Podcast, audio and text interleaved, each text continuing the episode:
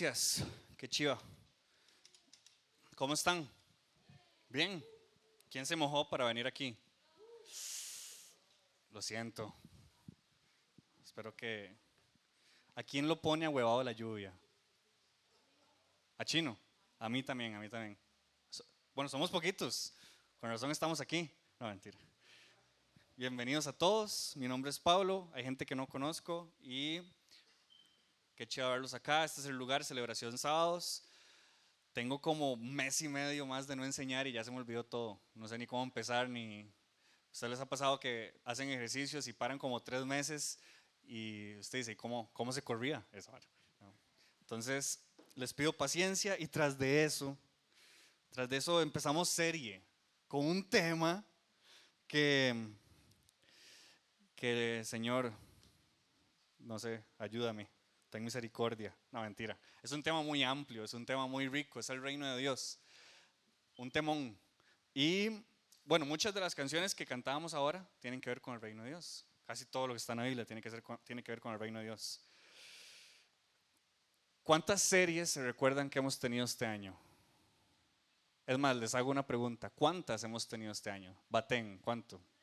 Más de tres. Como seis. Menos de seis. Cinco. Hemos tenido cinco. Em, sí, sí, sí lo pegaste, sí lo pegaste. Pero era para joder. Em, empezamos con proverbios. El propósito de estudiar proverbios en enero fue eh, encontrarnos con la sabiduría de Dios. Después de proverbios, ¿cuál fue? Un libro de la Biblia. Una carta de Pablo. Timoteo. Primera y segunda de Timoteo. Después de Timoteo, vimos proverbios. Timoteo lo vimos también con un propósito y es estudiar la vida en comunidad. ¿Qué le recomendaba Pablo a Timoteo? Eh, cómo vivir en comunidad. Después de Timoteo, ¿qué fue lo que vimos? Los diez mandamientos, bien. Y los diez mandamientos lo vimos para conocer el corazón, el corazón de Dios, porque Dios dijo los diez mandamientos con un propósito. Pasamos diez semanas para saber por qué y cómo Dios dijo los diez mandamientos y cómo son pertinentes hoy en día. Después de los diez mandamientos, ¿qué vimos? Ahora sí. Ahora sí, Santiago, Santiago. Santiago. Y Santiago lo vimos, ¿para qué vimos Santiago? Para saber cómo es una fe completa. Santiago nos presenta cómo es una fe completa. Porque si algo pueden haber una fe completa o una fe muerta. Y Santiago nos enseña cómo tener una fe completa. Y después de Santiago vino una serie en donde tuvimos un parón de tipos de enseñanza, fue como más dinámico para romper, eh, no sé, como rutinas y fue sobre familia. Y la familia tenía también un propósito, es cómo practicamos esa fe completa en nuestras familias. Les acabo de resumir ocho meses que hemos tenido en comunidad. Ahora viene una nueva serie, una nueva serie que se llama El Reino de Dios. Y literalmente es para, para conocer a Jesús, para conocer su mensaje y para conocer su ministerio. Jesús estuvo en la tierra 33 años, de los cuales trabajó solo tres. De esos tres vino a hablar sobre un tema, y ese tema era el reino de Dios. Y cuando uno estudia a Jesús, pasan, pasan muchas cosas, pero yo lo voy a nombrar tres. Uno puede obtener libertad, propósito identidad. Cuando uno estudia a Jesús, podemos encontrar esas tres cosas a nivel profundísimo, porque este mundo nos puede dar demasiadas cosas, pero no nos da ni libertad, nos da una identidad muy confusa y el propósito es demasiado vacío. Y Jesús nos puede dar esas tres cosas cuando, cuando buscamos en su mensaje en qué fue lo que Él nos enseñó aquí en la tierra. Entonces, nos damos cuenta que Jesús vino a hablar de una cosa, vino a hablar del reino. Entonces, si Jesús vino a hablar de una cosa y Jesús es el Hijo de Dios, si Jesús tuvo un mensaje, ¿eso qué significa? Que es el mensaje más grande que pudo haber existido. No puede haber algo más grande que el mensaje que el Hijo de Dios tuvo. y le supera hasta cualquier otro autor que tenemos aquí en la Biblia. Es más, se cumple cuando Jesús abre la boca aquí en la tierra, se cumplen muchas profecías que habían anunciado autores anteriores sobre él. Dice Lucas 4, y les pido paciencia hoy porque hay una variedad de, versículos y nada más los voy a, los voy a mencionar, no van a estar en la pantalla porque son, son algunos, pero son muy necesarios para entender. Espero que estén bien arriba. En serio. Em, dice Jesús en Lucas 4, 42, 43. Muy temprano a la mañana siguiente Jesús salió a un lugar aislado. Las multitudes lo buscaron por todas partes y cuando al fin lo encontraron, le suplicaron que no se fuera. Imagínense Jesús escondiéndose de la gente, lo encuentran, y, pero no se vaya Jesús, quédese con nosotros. Y lo que Jesús le responde a esta gente es, el propósito, él dice, pero, pero él respondió, debo predicar la buena noticia del reino también en otras ciudades, porque para eso fue enviado. El propósito de Jesús de venir aquí a la tierra fue comunicarnos el mensaje del reino. ¿Qué significa eso? Vamos a ver, vamos a ver. Entonces, cuando yo le digo, o si yo le dijera, levante su mano y me explica qué es el reino de Dios, puede ser, puede ser, tal vez que usted es muy carga, pero puede ser que usted diga, bueno, el reino de Dios es como, eh, no, no, yo sí lo entiendo, pero así explicárselo, explicárselo, no, no, así como para que usted lo entienda, no sé si puedo, porque a veces es confuso o a veces nos faltan elementos importantísimos. Pero tengan paciencia y por favor tengan paciencia a mí. Imagínense, yo estoy aquí como, ¿cómo explico esta hora? Em, muchas veces ese mensaje se nos hace complicado entenderlo o confuso explicarlo. ¿Y saben por qué? Jesús dice, es que mi reino no es de este mundo. Y ya ahí nos da un elemento que yo no, yo no sé, pero yo soy de este mundo. Espero que usted sea de este mundo. Entonces, cuando alguien trae algo que no es de este mundo, hay que pensar diferente a como normalmente pensamos. Eso ya es confuso. Eso ya es diferente a lo que vemos siempre. Entonces tiene elementos confusos. A mí el que me diga que el reino de Dios es sencillo, bueno, para mí no tanto. Pero también tiene elementos de sencillez, porque ahora Fabi lo dijo, porque dice Jesús también, mi reino no es de este mundo, pero el que quiere ser parte tiene que ser como, como un niño. Entonces también nos dice, sea confuso o no sea confuso, la manera es, sea como un niño. ¿Y cómo son los niños? Los niños no se preocupan, los niños disfrutan, los niños piden, aquí dos padres representados, ¿cómo son los niños? Y, Miguel. Los niños son niños y deberíamos ser como niños para entender el reino de Dios. Esto es como una parte introductoria, ¿ok? Entonces, para que no sea confuso y para poder empezar por alguna parte del reino de Dios, yo ocupo empezar desde cero. Porque puede ser que usted haya escuchado sobre el reino de Dios 30 años o puede ser que lo esté escuchando por primera vez hoy. ¿Y cómo voy a saber eso yo? Yo ocupo empezar desde el principio, desde reino de Dios, cero, eh, ¿cómo se dice? Reino de Dios, eh, esa, esa, vara. Em, ay, yo iba a grabar, bueno, Chus, ¿estás grabando? Gracias, es que alguien me, me pedido que grabara. Me salvó. Cuando uno hace una exposición grande, ¿cuál es el primer punto en donde uno tiene que empezar? Un, trabajo de investigación. ¿Por dónde uno empieza? ¿Han hecho un trabajo de investigación grande? ¿Por dónde uno empieza? ¿Por dónde uno le recomiendan que empiece? Uno empieza tranquilos, están así como, y ma, ya empezó difícil. Em, uno empieza por los antecedentes.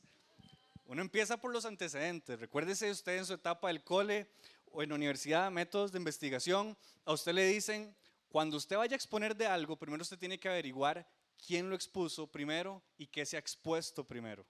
¿Estamos de acuerdo? ¿No? Ya vi que no le fue muy bien exponiendo, ¿verdad? Jesús dice en Lucas 17, un día los fariseos le preguntaron a Jesús, ¿cuándo vendrá el reino de Dios? Vea que son fariseos, gente que sabe que habían estudiado un montón y le preguntan a Jesús, ¿cuándo es que va a venir el reino de Dios? Jesús contestó, no pueden descubrir el reino de Dios por medio de señales visibles. Nunca podrán decir, aquí está o está por allí, porque el reino de Dios, ¿qué dice? El reino de Dios está entre ustedes. Los fariseos es como, uy, voy a hacer una pregunta demasiado carga Jesús. Eh, Maestro, ¿cuándo va a venir el reino? Y Jesús le responde, ya está aquí. Entonces yo creo que la, cara de, los fariseos fue así. Es como, es como cuando uno le pregunta a un compañero, eh, ¿para cuándo era el examen? Para hoy. Y uno. Estaban perdidos. Y Jesús menciona algo que, que es que explota la, la, mente de las personas, porque ellos estaban esperando la respuesta de, bueno, el reino de Dios va a venir cuando ustedes vean esto, esto y esto y ya pueden estar seguros. Ni se habían dado cuenta que el reino de Dios ya estaba ahí. Pero uno tiene que hacer preguntas, antecedentes, ¿se recuerdan? Yo hago este tipo de preguntas. Si el reino de Dios ya estaba ahí, ¿cuándo fue que llegó? ¿Cómo fue que llegó?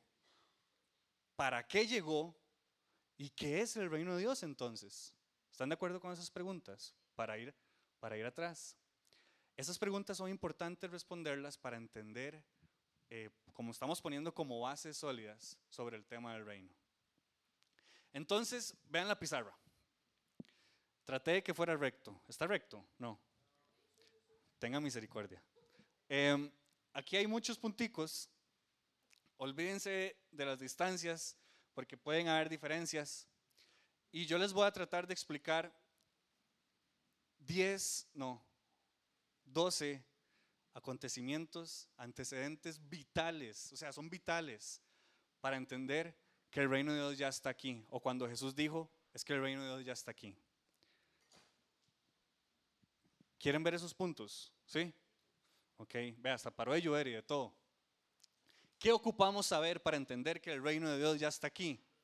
Lo primero que ocupamos saber, el punto número uno, es que Dios es el creador que nunca fue creado. Y eso, ya con solo eso, uno puede durar una serie explicando eso. Cada uno de los puntos que yo les voy a decir aquí puede ser una serie. Y yo se los voy a decir en 15 minutos. Así que si usted tiene preguntas, los puede hacer al final. Moisés le pregunta a Dios, Dios, cuando me pregunten quién me envía, ¿qué fue lo que Dios respondió? Yo soy el que soy. Esa esencia, esa, respuesta tiene una esencia y es, el, verbo es como existir, ser, ¿ok? Entonces, vamos a poner aquí existir, ya empezó mi, nerviosismo al escribir, dice que todo el mundo me ve, pero ya así es la vida. Em, y lo, lo rajado de este verbo es que se puede entender que Jesús fue, es y será. Eso quiere decir que Él siempre ha existido. Tan, tan increíble que Él no ocupa tiempo, Él no ocupa espacio, Él nadie lo ha hecho, Él es infinito, Él es eterno. Usted y yo somos infinitos. Es como que usted y yo solo viéramos dos dimensiones y Dios estuviera en tres dimensiones. Así de rajado. Por eso es que ocupamos no pensar como piensa este mundo para poder disfrutar de las propiedades y esencia de lo que es Dios. Hay un símbolo como infinito, ¿verdad? Que es como un 8 acostado. Entonces voy a ponerlo, qué bicho más feo. Em, voy a ponerlo ahí y eso nos va a decir que Jesús eh, se puede representar con yo fui. Voy hacer una pregunta. ¿Fuiste tilda? ¿No? no. Gracias. Yo soy ¿Y, qué sigue? Ah, y yo seré. ¿Ok? Esta es la esencia de Dios. Es más, Jesús le, le, preguntan, vea las palabras de Jesús, qué rajado. Le dicen, Jesús contestó, les digo la verdad, en Juan 8, por si se está apuntando, en Juan 8, 58, le preguntan y Jesús contesta, les digo la verdad, Aún antes que de Abraham naciera, yo soy. y él se pone las mismas, en, su boca usa las mismas palabras que le dice, que Dios le dijo a Moisés que quién era él. Aún antes de que Abraham naciera, imagínense un fariseo que le diga, es como que ustedes me pregunten, maestro, ¿y usted quién es? Y yo, aún antes de que ustedes nacieran, yo soy. ¿Se imagina? Es como, ¿cómo, cómo se le ocurre? Y Jesús usa a Abraham, el padre del pueblo judío. Antes de que naciera Abraham, yo soy. Él se está dando una característica, eso significa que Jesús, como es Dios, fue, es y será. Es, es infinito. Eso hay que tenerlo muy claro. Y una representación muy buena, lo dice Pablo en Timoteo, dice, qué honor, que todo el honor y toda la gloria sean para Dios por siempre y para siempre. Él siempre va a recibir el honor y la gloria. Él es un rey, un rey eterno.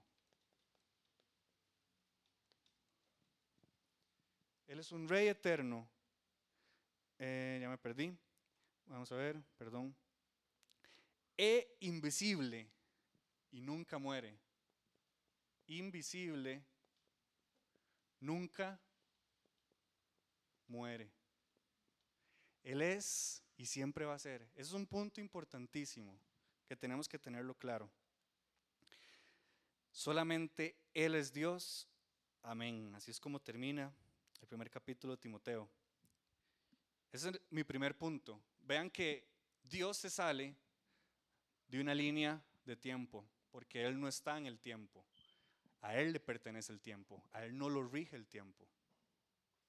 Entonces, el segundo punto que tenemos que entender, importantísimo para poder comprender por qué Dios dijo, Jesús dijo que el reino de Dios ya está aquí, es que Dios en tres personas comienza su creación en siete días. Y aquí yo lo he dicho, hay personas que piensan que fueron siete días naturales de 24 horas, o hay personas que pensamos que no son necesariamente 24 horas, pero sí un proceso progresivo, eh, un proceso lógico en donde cada una de las cosas que Moisés narra tienen, tienen su esencia de cómo la creación se fue formando.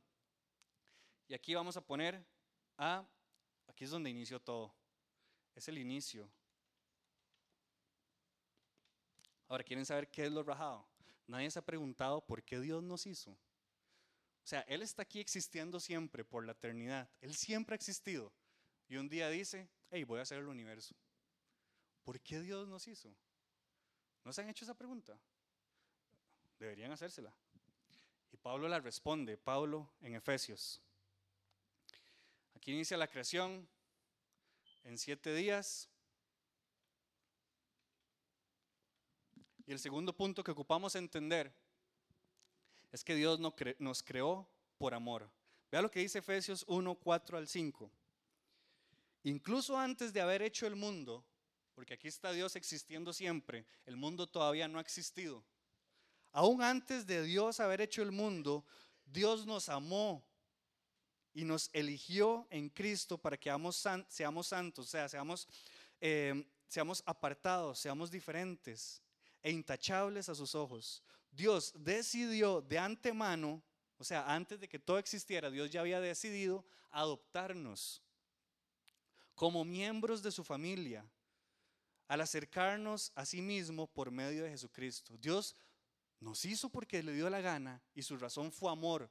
Antes de que todo existiera, Él ya lo había hecho, lo había decidido, porque Él nos quiso hacer parte de su familia por medio de Jesucristo. Eso es precisamente lo que él quería hacer y le dio gusto hacerlo. Eso es como si Pablo estuviera diciendo ahorita es, es porque a él le dio la gana y así lo hizo. Dios antes de que hiciera todo lo que existe, él ya tenía todo planeado.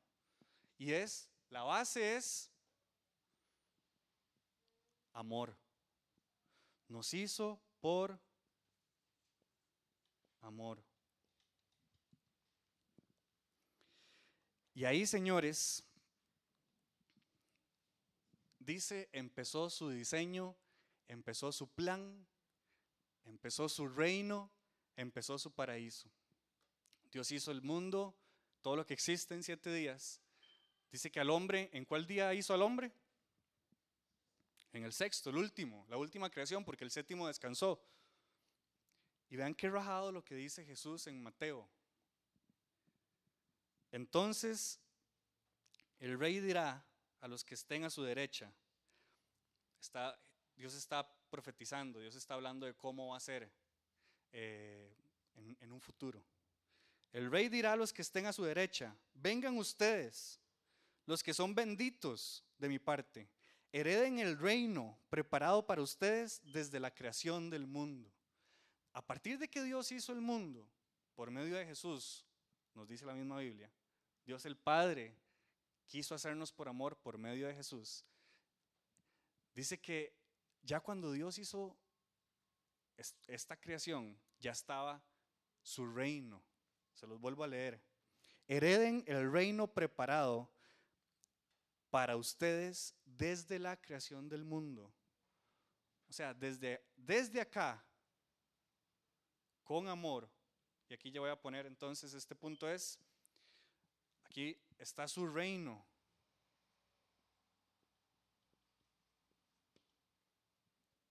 Desde la creación del mundo.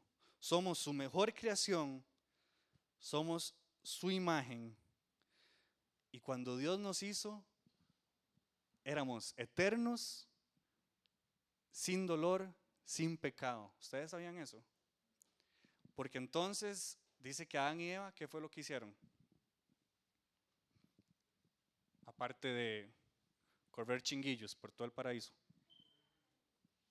¿Qué fue lo que hicieron? Famosos. Se fueron, se fueron en todas. Entró el pecado. Y no sé por qué me falta un puntico. Ah, puede ser. Es que aquí es primera Adán. No, no me salió. Vamos a ver. Ya, ya les digo. Aquí está el primer Adán. Ya les explico por qué. Dios empezó su diseño, su plan, su reino, su paraíso. Ahí no había enfermedad, no había dolor, no había pecado. Íbamos a vivir con Él, con Dios en tres personas por la eternidad. Dice que Dios eh, que su espíritu estaba ahí, eh, siendo, recuérdense, ser, siendo en la creación. Y entra el pecado, y cuando entra el pecado entra la muerte, entra el dolor. Entró el pecado, la muerte en el ser humano, el mundo, y hubo, aquí, vamos a ver, eh, aquí vamos a ponerle pecado.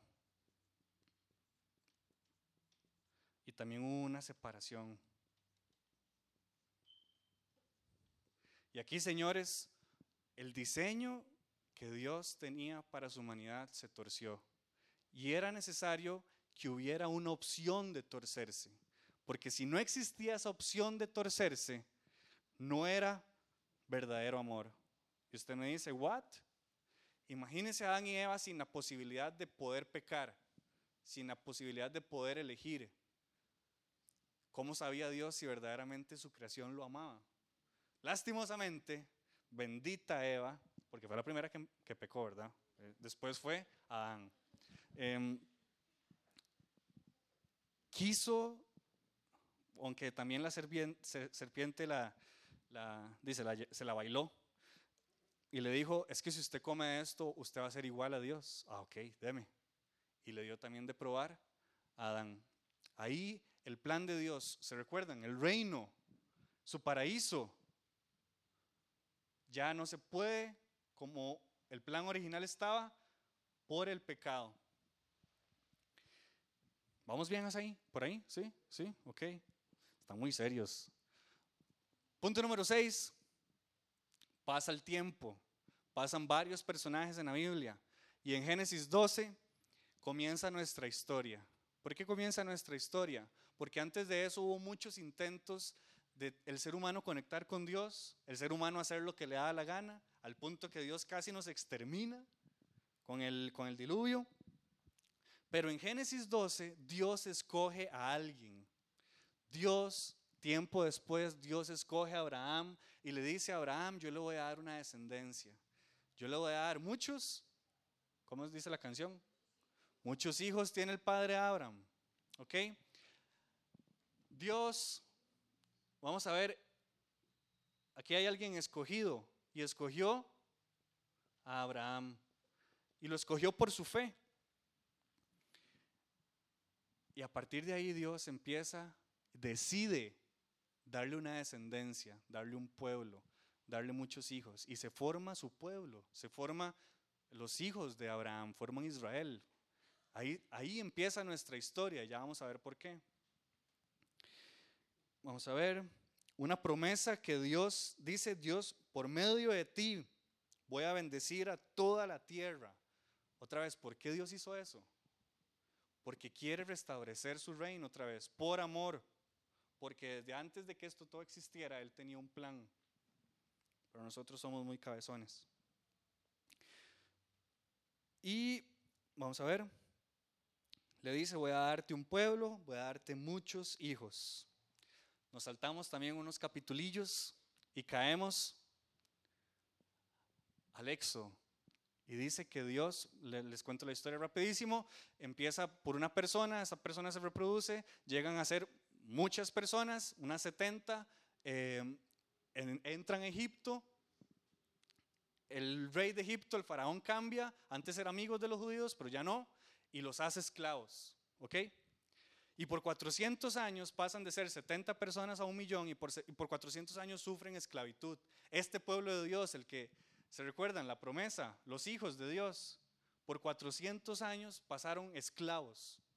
Entonces sale Super Moisés, escogido por Dios, ¿para qué? Para liberar a su pueblo. Dios libera a su pueblo con, con Moisés, y aquí está Moisés. ¿El libertador quién es? Escogido por Dios, pero es Moisés. Moisés. Moiso, famoso Moiso. Eh, y aquí interesante, por primera vez en lo que vemos en la Biblia, se reconoce a Dios como rey, como, y también que, tiene que ser entendible, porque ya geográficamente era como se vivía en ese momento. Reyes, y había una persona que gobernaba sobre todo un territorio. Y entonces se le reconoce a, a Dios específicamente en el 15-18, en Éxodo dice, el Señor reinará por siempre y para siempre. Dios escoge a Moisés y aquí ya se empieza la idea de que Dios es rey y va a reinar para siempre. Pues adivinen qué pasa otra vez, como muchas veces en la Biblia, el pueblo de Dios trata de conectar con Dios, llega a, la tierra prometida, es legislada por jueces, pero eh, no se puede comunicar bien con Dios. Y le dicen, el pueblo de Dios le dice a, a Samuel, hey, queremos un rey. Queremos un rey porque todos los demás pueblos tienen un rey. Y Samuel dice, pero es que Dios es su rey. No, no, nos importa. Queremos a alguien que nos gobierne para verlo. Para que cuando vayamos a una batalla decir, hey, detrás de este, de este cristianito vamos a ir a, batallar todos.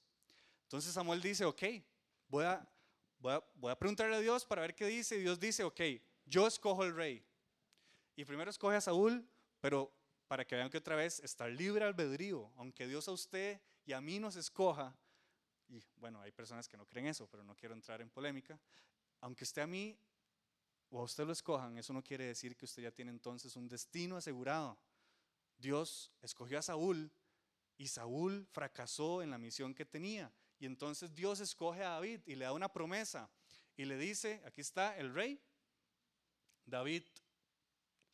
Y le dice a David, David, si usted hace lo que yo le estoy diciendo, la persona que reine sobre mi pueblo va a salir siempre de su familia, de su trono.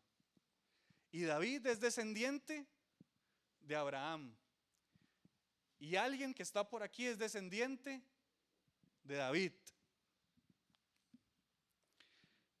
David es escogido para reinar el pueblo de Dios. Dios reina desde el cielo pero intercede con un rey representante en la tierra, y ese fue David. Pero adivinen qué pasó, Marto Venecio. Adivinen qué pasó. No está muy difícil. Todo se despapalló. Todo se derrumbó. A partir de Salomón, que fue el hijo de David, ya empezaron. Ah, ya sé por. Esto no iba, esto no aquí. Estoy aquí. Vamos a ver. No, no sé, después me da miedo, después no, era, no iba ahí. Em, vamos a ver. ¿Por qué no me dijeron que no lo había pasado? David es el escogido para reinar en el pueblo de Dios. Y el número nueve, aunque usted le sorprenda, el pueblo de Dios cae otra vez en idolatría y se separa de Dios al punto que adopta costumbres paganas, o sea, costumbres de pueblos que no creen en nuestro Dios y se mezclaron entre ellos, se casaron entre ellos, se olvidaron de la ley, ahí está la ley detrás de la pizarra, la olvidaron, se olvidaron, ya no la leían, ni siquiera la tenían físico. Y tras de eso, Dios les había advertido que si se portaban mal, iban a ser castigados. Pero ellos decían, dice que somos el pueblo de Dios, ¿qué nos va a pasar? Y les pasó lo peor que les pudo haber pasado en ese momento. Es la vergüenza más grande. Era que un rey ajeno llegara, gobernara, y el rey que los gobernó de Babilonia fue tan, tan, tan crudo que los deportó, los quitó de su pueblo y los mandó a vivir a otro lado. Es como que aquí nos gobierne alguien extranjero en Costa Rica y diga, a partir de ahora los costarricenses van a empezar a vivir en Colombia. Pero Costa Rica es mi país, no me importa. Se van para Colombia. Y ahí perdieron costumbres, perdieron la ley, perdieron la fe, perdieron el conocimiento de Dios. Aquí vamos a poner, hubo un, em, no, no sido profetas, ahí ve qué desgracia. Eh, Vamos a ver. Em, Dios habla, ok, no es que este, no, sigo aquí. Ah. Pero ¿cuál es la esencia de Dios? ¿Por qué Dios nos hizo? Por amor. Y una vez más, Dios empieza a hablar por, por, por, medio de profetas. Y hay dos en especiales, hay muchos profetas en la Biblia, se dividen en, en, profetas mayores y menores. La diferencia es en que los mayores tienen un libro más grande y menores un libro más pequeño. Y por medio de Isaías, Isaías trae una palabra. Y es que Dios se recuerda del remanente. Dios se recuerda que aunque su pueblo fue grande y todo el mundo le dio la espalda, imagínense que alguien, han visto cuando alguien tala un árbol, Vean, recuerden un árbol o háganse la idea de un árbol talado. No se va al 100% del árbol, se puede ir al 98% del árbol, pero siempre queda, nosotros decimos, como un chonquito. Eso es el remanente. Se fue el 98% del árbol del pueblo de Israel y el 98% le dio la espalda. Pero Dios por amor dice, se recuerda del remanente.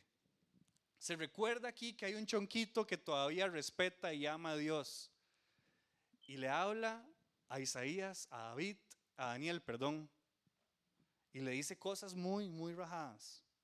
Por ejemplo, Isaías empieza a hablar que va a venir el siervo del Señor. Dice Isaías 52, 7. ¿Es el que sale ahí? Sí. Qué hermosos son los montes, los montes, los, Qué hermosos, sobre son sobre los montes los pies del mensajero que trae buenas noticias. A Jesús se le reconoce como el mensajero, como el heraldo, el que trae eh, así las buenas noticias. Qué hermosos, dice. Buenas noticias de paz y salvación. Las noticias de que el Dios de Israel reina. Esto Isaías lo está diciendo 450, 500 años antes de que Jesús viniera. Dice el 49.6, harás algo más que devolverme al pueblo de Israel. Yo te haré luz para los gentiles y llevarás mi salvación a los confines de la tierra. Y aquí imagínense que nuestro país está despedazado. E Isaías dice, yo los voy a restaurar, dice el Señor. Va a venir alguien que va a traer buenas noticias. Y no solo voy a, no solo voy a restaurar su país, voy a traer salvación para el mundo. Y eso a los judíos les chocó un montón porque ellos son, ellos eran el pedigrí. Es como, di, pero es que somos nosotros. Y Isaías empieza a hablar de salvación para el mundo. ¿Qué fue lo que dijo un resumen de Isaías? Dios va a venir, va a venir un nuevo rey. Esto lo estoy diciendo como parafaseando todo lo que dice, son como 60 y algo capítulos. Dios va, a mandar su espíritu, nos va a salvar, va a haber perdón de pecados, va a haber paz, va a haber un, nuevo pueblo y un nuevo orden. Y aquí entonces voy a resumir con que ya el pueblo de Dios está pensando en un nuevo pueblo, un nuevo cielo, menciona también. ¿Y adivinen qué? No, no, ya, ya no hay más adivinen qué. Dios guarda silencio. A partir de eso, deja de hablar ya más. Y guarda silencio por 400 años. Dios ya no habla más por medio de profetas. Ya dijo lo que tenía que decir. El pueblo de Israel fue gobernado por los babilónicos. Después de eso fue invadido por los persas. Después por el gobierno griego. Y después por los romanos. O sea, a esos más les iba, pero, pero así, pero a la patada. Em, ya estaban desesperados y ya confiaban que iba a venir un Mesías, iba a venir un Cristo, porque estaban esperando algo por 400 años. Mesías y Cristo es lo mismo, Mesías en hebreo, Cristo en griego, y significa el ungido, el elegido, el Salvador. Claro, si usted está siendo gobernado por 400 años y usted confía que alguien venga a salvarnos, ¿cómo se imagina esa persona? ¿Ustedes cómo se lo imaginan? como Arnold Schwarzenegger, seguro. ¿Ustedes, ¿Ustedes han visto a Arnold Schwarzenegger cuando era bien cajudo? Como Chuck Norris, como un Chuck Norris. ¿Se recuerdan? Isaías dice, va a venir un nuevo rey, va a venir un salvador. Por 400 años, tres gobiernos los invadieron. Los, de Israel esperaban así el, el salvador musculoso, que venía a gobernar sobre todo el mundo y se encontraron a alguien naciendo en un pesebre, a alguien que no tenía ni dónde recostarse. Y entonces el último punto, Dios ama de tal manera al mundo que mandó a su Hijo para salvarlo. Aquí va el silencio de 400 años. Y aquí voy a poner una cruz. Y a partir de aquí, lo que Dios tenía planeado acá, ¿se recuerdan? Que Él antes de hacernos ya tenía listo todo por amor. Tuvimos que pasar por todo esto y podríamos decir que acá, porque aquí se, distorsionó, se distorsionó su plan, hasta acá. Y a Jesús se le conoce como el segundo, se le conoce como el segundo Adán, porque aquí entró al pecado y aquí salió el pecado. Aquí entró la muerte y aquí Jesús, el Cristo, el Mesías, venció la muerte. Yo no sé ustedes, pero para mí eso es lo más bajado que existe. Dice, de tal manera Amó Dios al mundo que mandó a su Hijo para salvarlo. Jesús se le conoce como el segundo Adán. Y vean, vean esto. Abraham fue escogido. Bueno, él es el Hijo de Dios escogido. Moisés fue el libertador. Él es el que nos va a dar la libertad. David se le conoce como el rey. A Jesús se le conoce como el rey de reyes. Y a los profetas se les reconoce como el que trae las noticias de Dios. Y a Jesús se le conoce como el heraldo el que trae las noticias de Dios el Padre. Él dice, todo lo que yo le estoy diciendo es lo que dice mi Padre en los cielos. Eso, ¿Qué es lo que estoy diciendo acá? Todos estos fueron seres humanos como usted y como yo y nunca fueron suficientes para salvarnos. Ocupábamos de Jesús y Jesús es todo esto en uno, pero Él es el Hijo de Dios. Era necesario que Él viniera y el Hijo de Dios muriera porque ni Abraham pudo salvarnos, ni Moisés pudo salvarnos, ni el rey David pudo salvarnos, ni los profetas pudieron salvarnos. Solo Jesús puede salvarnos. Entonces dice, dice la gente que aquí ya no puede haber nadie más. Aquí la historia termina. Y las próximas semanas, voy a hacer un spoiler, vamos a ver por qué es que la historia ya terminó. Ya no va a haber nadie más después de Jesús. Ya no va a haber un Salvador. Es como, bueno, y otra vez el pueblo de Dios metió las patas, entonces Dios tuvo que mandar a... No, ya no hay nadie más. Ya no podemos esperar a nadie más, solo Jesús.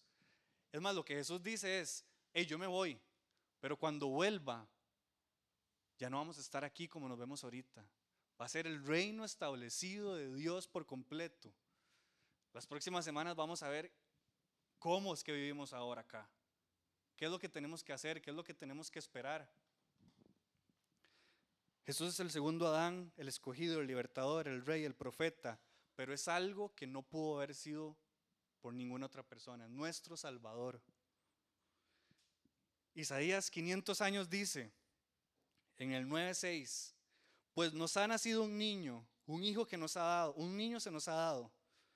El gobierno descansará sobre sus hombros y será llamado consejero, maravilloso, Dios poderoso, Padre eterno, príncipe de paz. Su gobierno, su reino y la paz nunca tendrá fin. Reinará con imparcialidad y justicia desde el trono de su antepasado David por toda la eternidad. El ferviente compromiso del Señor de los ejércitos celestiales hará que esto suceda. ¿Por qué es que Dios hizo todo esto?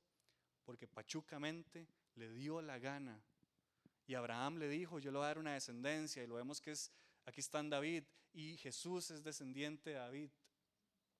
Y Pablo dice, porque dice que esto también nos incumbe, porque nos dice a nosotros los gentiles, esto también es para ustedes, porque ustedes fueron injertados por medio de la fe en esta historia. ¿Vamos bien por ahí? No. Muy, muy pesado. No. La historia de la promesa de Dios empieza con Abraham y termina con Jesús. Ocupamos saber de esto. Esto es esencial. Los fariseos estaban esperando otra cosa. Ocupamos saber de la historia para valorar cómo Dios nos ama y cómo nos ha dado a su Hijo. El Rey eterno, invisible, que nunca muere, que siempre existe, y siempre ha existido, nos quiso hacer por amor, pero nosotros pecamos. Y hubieron varios intentos, pero ninguno pudo salvarnos para que nos diéramos cuenta que solo por medio de Jesús podemos tener vida eterna. Dice Juan 1.9, al día siguiente Juan vio, Juan el Bautista, vio que Jesús se le acercaba y dijo, miren, el Cordero de Dios que quita el pecado del mundo. Jesús viene a restablecer su gobierno. Su gobierno eterno lo viene otra vez a implementar con Jesús. Su reino, su plan original. Dice Jesús, lo ponen a enseñar en una sinagoga, él abre un rollo, curiosamente tocaba Isaías, y empieza a decir una profecía de hace 500 años y dice, eh, me han llamado, eh, vamos a ver, el Espíritu de Dios está sobre mí, eh, porque me ha ungido para dar buenas nuevas a los pobres, me ha nombrado a proclamar la libertad de los cautivos, los ciegos van a ver, los, los oprimidos van a ir en libertad, cierra el rollo, se sienta y dice, esa profecía ya se cumplió hoy. Y la gente, pero este es un hijo de un carpintero. ¿Cómo se le ocurre decir que esa profecía que tiene 500 años, que estamos esperando, diga que ya se cumplió? ¿Y cómo? No sé si ustedes han preguntado por qué Jesús sana tanto, por qué Jesús libera tanto, por qué Jesús hace tantas cosas con la gente. ¿Por qué era necesario que la gente viera que era sobrenatural? Y Jesús cierra el rollo y a partir de ahí todo lo que hace es darle vista a los ciegos, resucita personas, eh, comparte con los pobres, reparte panes. En otras palabras, se le acerca también un paralítico y le dice, tus pecados son perdonados. Y la gente, ¿what? ¿Cómo va a perdonar pecados? Ok, ¿qué es más fácil decirle? ¿Que sus pecados son perdonados o levántate y anda? Ok, madre, levántese y ande. En otras palabras, cada vez que Jesús hacía un milagro, estaba perdonando a su creación, a su pueblo.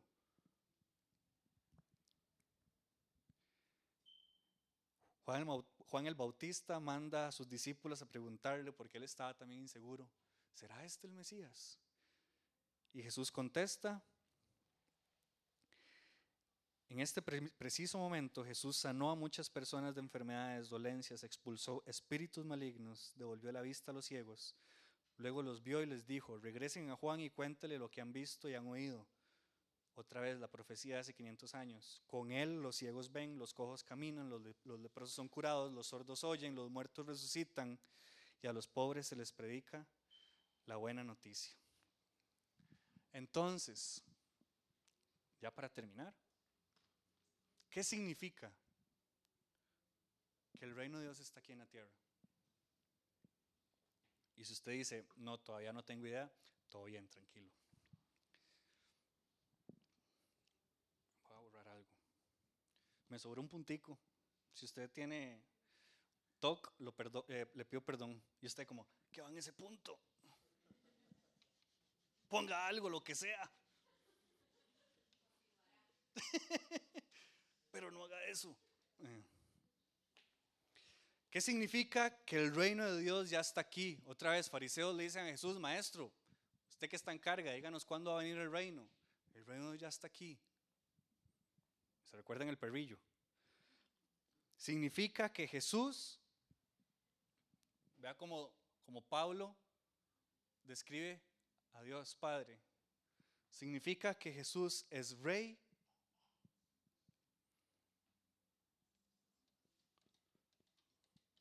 Jesús es rey.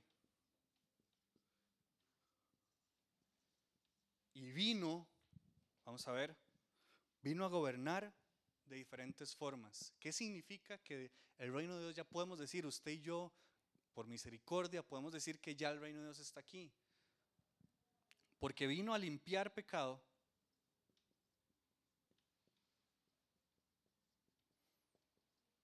Voy a correr esto aquí porque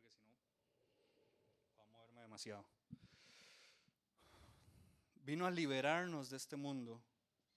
Liberarnos.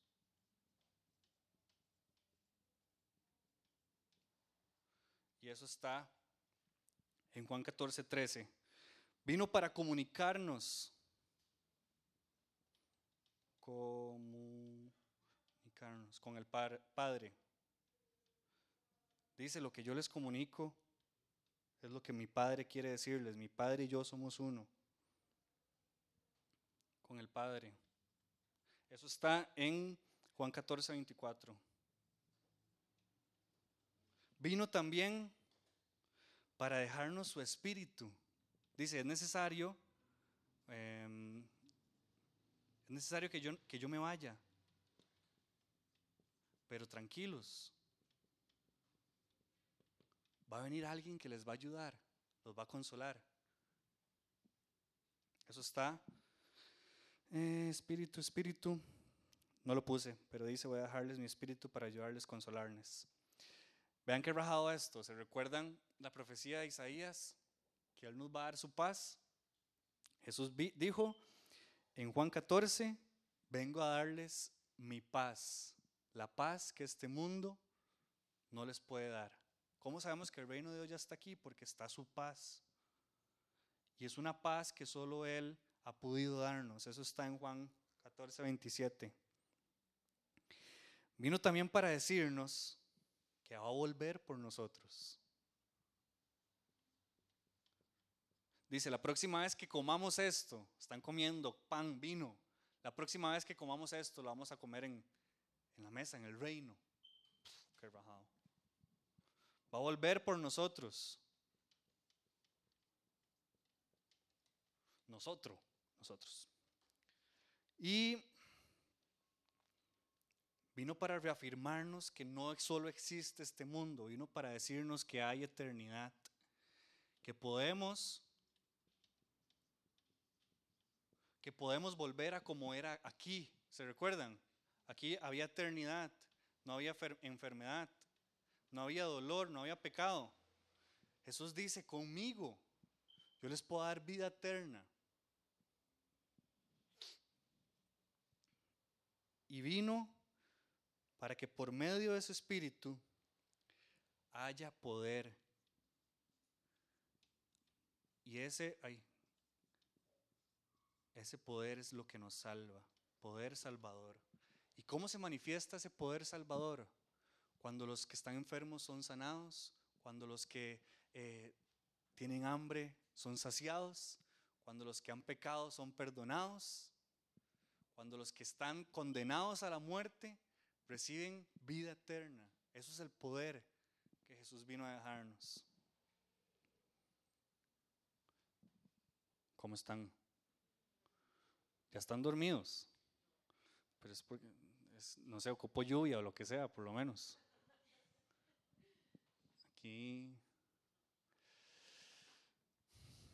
Yo no sé cuánto haya escuchado usted sobre el reino en su vida.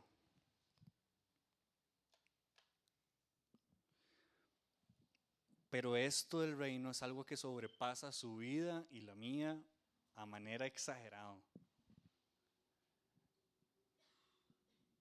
Y Jesús lo que vino a hacer a la tierra es darnos esperanza, darnos salvación y tendernos la mano otra vez porque ni el primer Adán, ni Abraham, ni Moisés, ni David, ni los profetas, aunque fueron enviados por Dios, pudieron salvarnos. Y Jesús nos da el ingrediente. ¿Ustedes saben cuál es el ingrediente para ser parte de su reino? No, es no está tan difícil. ¿Sí? Y Jesús lo representa con una acción. Dice, Jesús comenzó a predicar, arrepiéntanse de sus pecados y vuelvan a Dios porque el reino de Dios está cerca. En otro fin de semana vamos a hablar por qué Dios habla que el reino ya está aquí, pero en otro pasaje dice que el reino de Dios está cerca y en otro pasaje dice cuando el reino de Dios venga y uno dice, no, no, no entendí nada. Vamos otra vez. Em, pero Jesús nos da el ingrediente. Usted quiere esto, limpiar pecados, no ser de este mundo, comunicarse con el Padre, dejarse llevar por su espíritu, tener su paz, em, que cuando Jesús venga, venga por usted, tener eternidad, ser salvado. Jesús dice, el ingrediente es arrepiéntase. ¿Y qué es arrepentirse? Dice este hombre, William Barclay, el mensaje de Jesús constaba de un mandamiento que era la consecuencia de una nueva situación. Arrepiéntanse, decía Jesús. ¿Qué significa eso? Que significa que vuelvan de sus propios caminos y vuelvan a Dios. Vuélvanse de sus propios caminos y vuelvan a Dios. Quiten su mirada de la tierra y pónganla en el cielo. Cambien el sentido de su dirección y dejen de alejarse de Dios y empiecen a caminar hacia Dios. También vamos a ver cómo se vive en este reino. Hoy es la introducción, ¿verdad? Todas las respuestas no se pueden hoy, ¿verdad? Ese mandamiento había llegado a ser urgentemente necesario porque el reinado de Dios estaba a punto de comenzar. La eternidad había invadido este tiempo. Aquí está Dios en su eternidad y Él invade otra vez con Jesús la eternidad.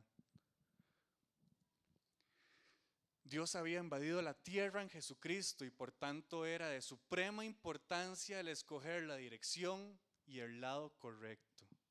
¿Qué es lo que dice Juan 3:16? De tal manera amó Dios al mundo que mandó a su Hijo para salvarlo. Pero ¿qué es lo que sigue diciendo? Para que todo aquel que en Él cree no se pierda, mas tenga vida eterna. Dios vino a amar y a salvar el mundo, sí, pero hay que tener fe, hay que creer, hay que arrepentirse.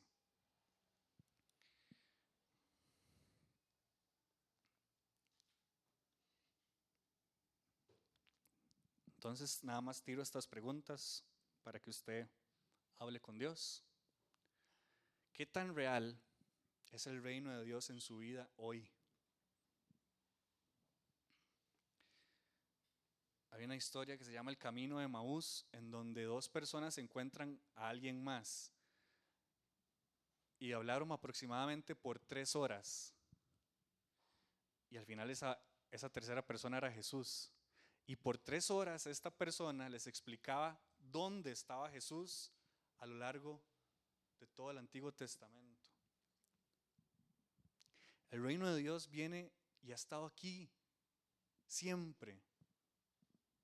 Y con Jesús lo podemos tener con un acceso directo, cambiando nuestra dirección, cambiando de ver este mundo y empezar a fijarnos en el cielo. Pero ¿qué tan real es eso en mi vida? En, mis, en, mi, en mi vida, en mis venas, en todo lo que soy, es para responder al reino de Dios. Jesús dice, no se preocupen, busquen primero el reino de Dios y todo será añadido. Y a veces hacemos lo contrario. Ok, ocupo hacer esto, esto, y esto, y esto, y esto, y esto. Y Dios, no, no, Él me va a ayudar, Él me va a ayudar. Y por último, ¿qué tan apasionado está usted hoy? ¿O estoy yo por el reino de Dios? Ahora sí ya no tengo nada más que decir. Em, ¿Alguien le gustaría decir algo? ¿Qué hora es? Siete y uno. ¿Vio? está difícil hablar tanta vara. ¿Alguien, algo que les llama la atención? ¿No les llama la atención? Todos ya lo sabían, estaban eximidos. ¿Entienden por qué Jesús dijo, el reino de Dios ya está aquí, entre nosotros? Es porque ya tenemos acceso a todo lo que Jesús vino a hacer por nosotros. A los que nos arrepentimos, amamos, confiamos, creemos. Su vida y la mía no pueden ser iguales que las de alguien que no conozca sobre el reino. Si es igual, usted puede conocer del reino, pero no lo está viviendo. Y para eso también hay un pasaje famosísimo. Eh, hay un hay un endemoniado y los discípulos no pueden no pueden expulsar el demonio. Y es como, di maestro, di, pero usamos, usamos tu nombre y nada. ¿Y qué fue lo que les dijo Jesús? ¿No se recuerdan? Es como, ¿hasta cuándo? ¿Hasta cuándo tengo que estar con ustedes para que crean, para que... ¿Me explico? Podemos entender, es como aquí, esto se hace con esto y esto y esto. Pero ni los discípulos que estaban con él tiempo completo la pegaron con esa.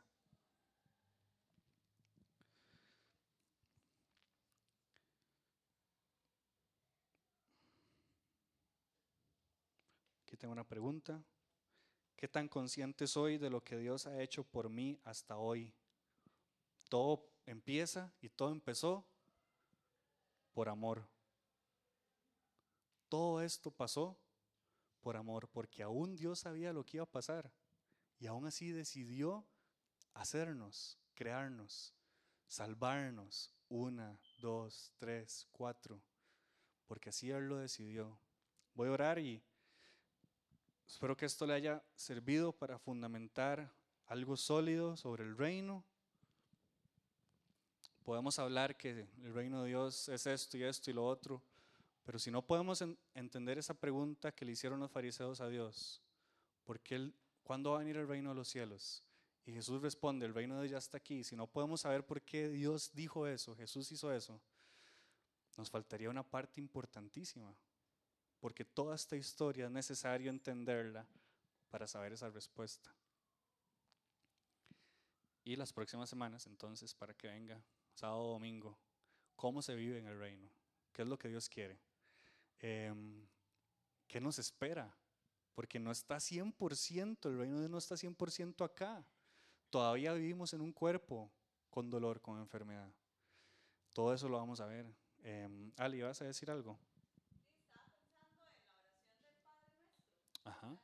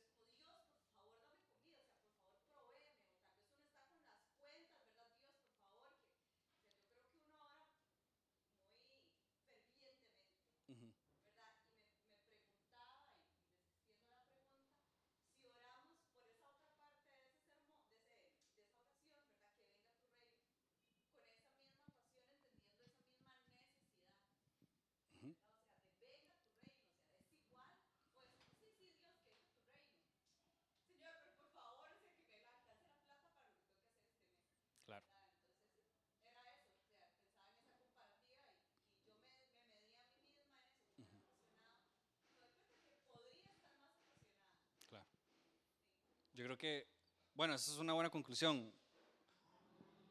Espero que estas tres, preguntas nos lleven a algo y es al arrepentimiento. Independientemente en el lugar donde usted esté, siempre uno puede arrepentirse de, no, yo puedo estar más apasionado. No, mira, por mis venas lo que pasa es eh, grasa, no sé, eh, y no, estoy pensando en otras cosas y no en el reino. ¿Qué tan real es el reino en mi vida? No, paso pensando en otras cosas y lo menos que pienso es en el reino. Y cuando decimos que venga tu reino hoy, es porque necesitamos esto, perdón de pecados, eh, liberarnos de este mundo, comunicarnos con el Padre y cada una de esta lista, nuestras necesidades. Muchas gracias, Ale. Oramos entonces. Dios, gracias, porque hoy comenzamos un tema interesante, tu mensaje, Jesús, que viniste a transmitir por tres años, por medio de parábolas, por medio de regaños, por medio de milagros, por medio de, de de mensajes, independientemente si sea la primera vez que hemos escuchado sobre este tema o sea, no sé, 50 años de haberlo escuchado, yo creo que siempre podemos llegar a un arrepentimiento porque ocupamos un Salvador. Nosotros por nosotros mismos somos insuficientes. Y este mundo lo que nos dice es que nosotros nos podemos salvar. Pasó con el Adán, primer Adán, y ha sido así por siempre, Dios. Pero tú nos vienes a decir que es imposible salvarnos por nosotros mismos y que ocupamos es a ti, Cristo. Ocupamos tu reino, ocupamos tu salvación. Que en nuestra conciencia, en nuestra alma, ahorita lo que haya sea arrepentimiento. Que queramos volvernos a ti, buscar en ti lo que estamos necesitando, como dice Alex, si lo que ocupamos es pan, porfa, danos pan, Dios. Si lo ocupamos es socorro, auxilio, que la podamos encontrar a ti, porque tu reino ya está aquí, Dios. Somos unos privilegiados porque tu pueblo tuvo que esperar como dos mil años o más para que el Hijo de Dios viniera a salvarnos. Nosotros podemos decir, Jesús ya vino y es más, va a volver por nosotros. Somos parte de su reino nos regalas cosas que nosotros por nosotros mismos no podemos tener, Dios.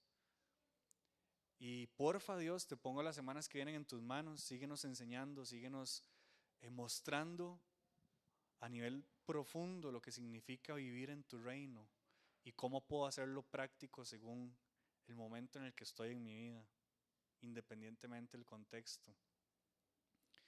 Gracias por tu amor, porque como hemos leído hoy, aún antes de que hayas creado este mundo, ya nos habías escogido, ya sabías lo que íbamos a hacer. Y todo esto lo hiciste por amor, Dios. Yo te pido para que cada uno de nosotros podamos experimentar tu amor hoy. De una manera mayor a la que tenemos conciencia de lo que hemos experimentado. Porque cuando conocemos tu amor, es cuando nuestra vida cambia y podemos dar amor también a los demás, Dios. Y a ti mismo, porque fuiste tú el que nos escogiste a nosotros, no nosotros a ti. Gracias por todo y te pongo el resto de la noche en tus manos. Amén y amén. Nos vemos la otra semana, si Dios quiere. Pura vida. Los regalos, los regalos. Vamos a ir a abrir los regalos con Kate aquí por si quieren acompañarnos. Regalitos, regalitos.